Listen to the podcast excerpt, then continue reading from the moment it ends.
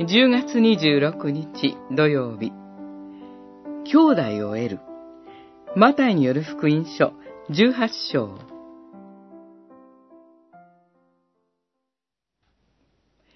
兄弟があなたに対して罪を犯したなら、行って二人だけのところで忠告しなさい。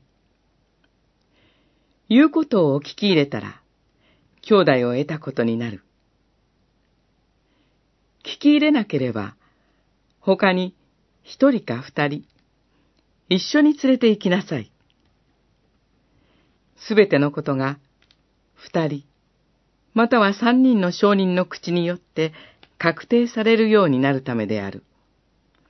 十八章、十五節、十六節。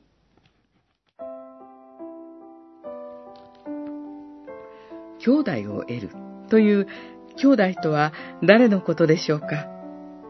それは、私を神が愛してくださっているように、神が愛しておられる人のことです。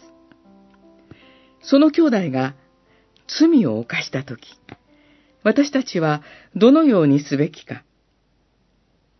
それにはいろいろな対処の仕方があると思います。見て見ぬふりをする。私たちは愛を教えられているのだと言って、その罪を見逃す。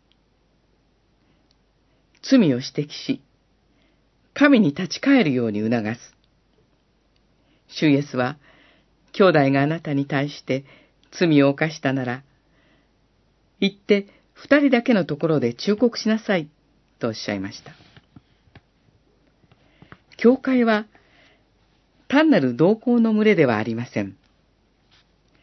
教会は、主イエス・キリストにある群れ、兄弟姉妹の集いです。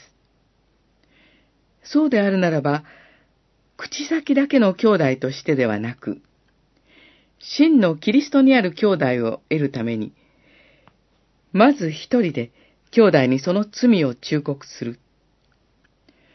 それが聞き入れられなければ、二人、三人の兄弟と一緒に忠告する。真の主にある兄弟ならば、必ず悔い改めに至るでしょう。私たちもまた、兄弟の忠告を受け入れましょう。神は、迷い出た一匹の羊が見つけられるように、罪人の立ち返りを望み、喜んでくださいます。